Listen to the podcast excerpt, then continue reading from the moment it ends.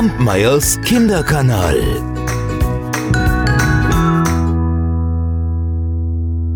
Ein armer Holzhauer lebte mit seiner Frau und seinen drei Töchtern in einer kleinen Hütte am Rande eines einsamen Waldes. Und eines Morgens, als er wieder einmal zur Arbeit gehen wollte, da sagte er zu seiner Frau, Lass doch heute unsere älteste Tochter das Mittagessen zu mir in den Wald bringen. Und damit sie sich nicht verirrt, so werde ich einen Beutel mit Hirsen mitnehmen und die Körner auf den Weg streuen. Als nun die Sonne mitten über dem Wald stand, da machte sich das Mädchen mit einem Topf voller Suppe auf den Weg. Tja, aber die Feldspatzen und auch die Waldsperlinge, die Lerchen, die Finken, die Amseln, die hatten die Hirse längst weggepickt. Und das Mädchen konnte die Spur nicht mehr finden. Da ging es auf gut Glück immer weiter und immer weiter. Die Sonne wanderte und ging schließlich unter, die Nacht brach ein, die Bäume rauschten in der Dunkelheit, die Eulen schnarrten, und das Mädchen bekam es mit der Angst zu tun. Da erblickte es in der Ferne ein Licht. Irgendwo zwischen den Bäumen blinkte es. Da wohnen vielleicht Leute, dachte das Mädchen, und dort kann ich vielleicht über Nacht bleiben. Und so ging es auf das Licht zu. Und tatsächlich, es war ein Haus mit hell erleuchteten Fenstern. Da klopfte das Mädchen an und hörte, wie eine raue Stimme von innen rief Herein, und das Mädchen öffnete. Da saß ein alter, eisgrauer Mann an dem Tisch, hatte das Gesicht auf beide Hände gestützt, und der weiße Bart, der floss ihm lang über den Tisch bis hinunter fast auf den Boden. Am Ofen, da lagen drei Tiere, ein Hühnchen, ein Hähnchen und eine buntgescheckte Kuh. Da wollte der Alte von dem Mädchen wissen, was geschehen war, und sie erzählte und bat um ein Nachtlager. Der Mann, der sprach Schön Hühnchen, schön Hähnchen, und du, schöne bunte Kuh, was sagst du dazu? Dux, antworteten die Tiere, und das musste wohl heißen, ja, wir sind einverstanden. Denn der Alte sprach weiter Hier ist alles in Hülle und Fülle. Geh hinaus an den Herd und koch uns ein Abendessen. Und tatsächlich fand das Mädchen in der Küche Überfluss an allem und kochte eine köstliche Speise. Dabei dachte sie allerdings nicht an die Tiere. Sie trug eine volle Schüssel auf den Tisch, setzte sich zu dem grauen Mann, aß und stillte ihren Hunger. Und als sie satt war, da sagte sie, Oh, jetzt bin ich müde. Wo ist ein Bett, in das ich mich legen und schlafen kann? Da begannen plötzlich die Tiere zu sprechen. Du hast mit ihm gegessen, du hast mit ihm getrunken, du hast an uns gar nicht gedacht. Nun sieh auch, wo du bleibst die Nacht. Der Alte sprach, Steig die Treppe hinauf. Da wirst du eine Kammer mit zwei Betten finden. Schüttel sie auf und decke sie mit weißem Linnen. Ich werde auch kommen und mich ebenfalls schlafen legen. Da stieg das Mädchen hinauf und schüttelte die Betten und deckte sie frisch. Dann legte sie sich in das eine, ohne auf den Alten zu warten. Nach einiger Zeit kam der graue Mann, beleuchtete das Mädchen mit einem Licht und schüttelte den Kopf. Und als er sah, dass sie fest eingeschlafen war, öffnete er eine Falltüre und ließ das Mädchen in den Keller sinken. Der Holzhauer, der kam abends nach Hause und machte seiner Frau Vorwürfe. Wo war denn das Mädchen? Ich habe den ganzen Tag gehungert. Oh, sagte da die Frau, das Mädchen ist zum Mittagessen hinausgegangen. Da muss sie sich verirrt haben. Ach, sie wird morgen schon wiederkommen. Am nächsten Morgen war die älteste Tochter noch immer nicht da. Dieses Mal bat der Holzhauer darum, dass die zweite ihm das Essen bringen solle. Ich werde einen Beutel mit Linsen mitnehmen und diese Körner verstreuen, Sie sind größer als Hirse, das Mädchen wird sie besser sehen können und den Weg nicht verfehlen. Und als jetzt die Mittagszeit kam, da ging auch diese Tochter hinaus mit einer schönen, leckeren Suppe. Aber die Linsen waren verschwunden. Die Waldvögel hatten sie wie am vorherigen Tag aufgepickt und nicht eine einzige übrig gelassen. Und so irrte das Mädchen im Wald herum, bis es schließlich Nacht war. Und irgendwann sah sie ein Licht zwischen den Bäumen und kam ebenfalls zu der Hütte des Alten. Als die zweite Tochter um ein Nachtlager bat, da fragte der Mann mit dem weißen Bart wieder seine Tiere, schön Hühnchen, schön Hähnchen und du, schöne bunte Kuh, was sagst du dazu? Die Tiere antworteten abermals Dux. Und es geschah genau so wie am Tag zuvor. Das Mädchen kochte eine gute Speise, aß und trank mit dem Alten und kümmerte sich nicht um die Tiere.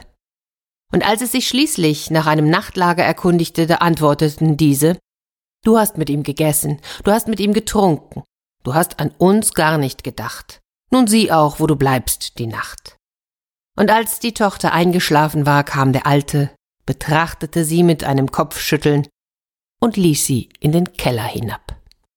Am dritten Morgen sprach der Holzhacker zu seiner Frau, Schick mir unser jüngstes Kind mit dem Essen hinaus. Das ist immer gut und gehorsam gewesen, das wird schon auf dem Weg bleiben und sich nicht herumtreiben wie die wilden Hummeln, so wie die beiden Schwestern. Ach, die Mutter wollte zunächst die jüngste Tochter nicht auch schicken, doch der Vater bestand daraus. Ich werde Erbsen mitnehmen, sagte er, diese werde ich ausstreuen, sie sind noch größer als Linsen, und sie werden dem Kind den Weg weisen.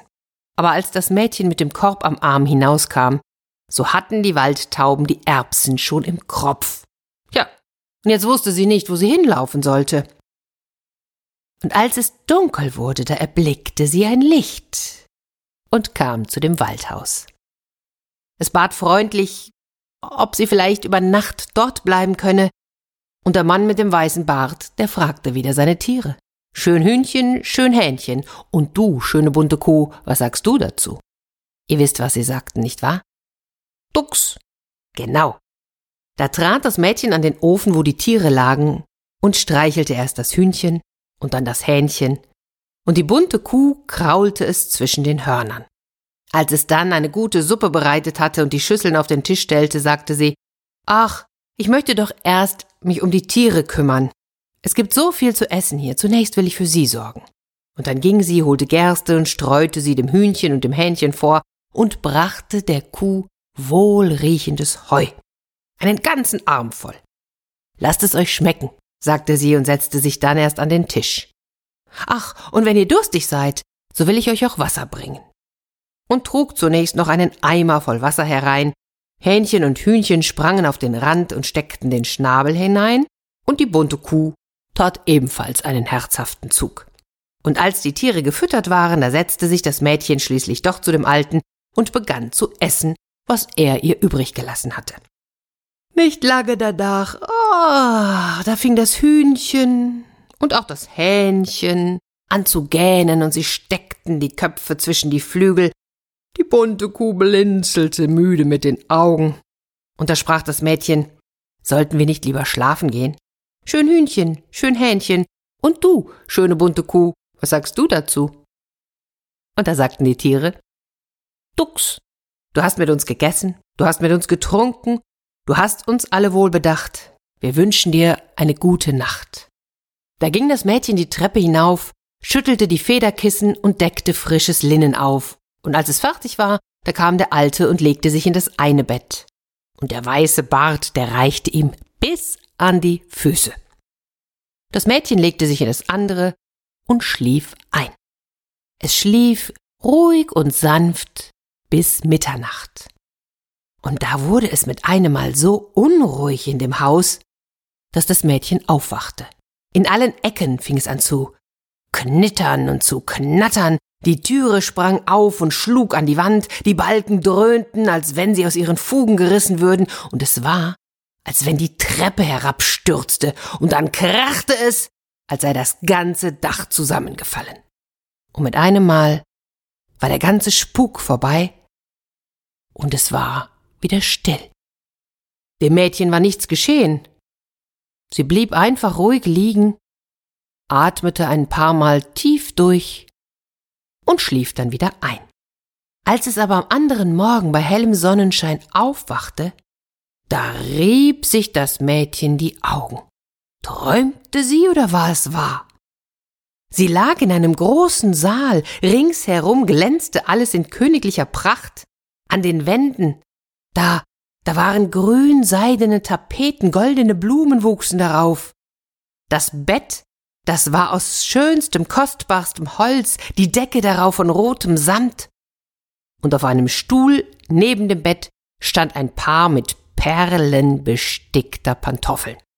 Und mit einem Mal traten drei reich gekleidete Diener herein und fragten, ob sie etwas wünsche.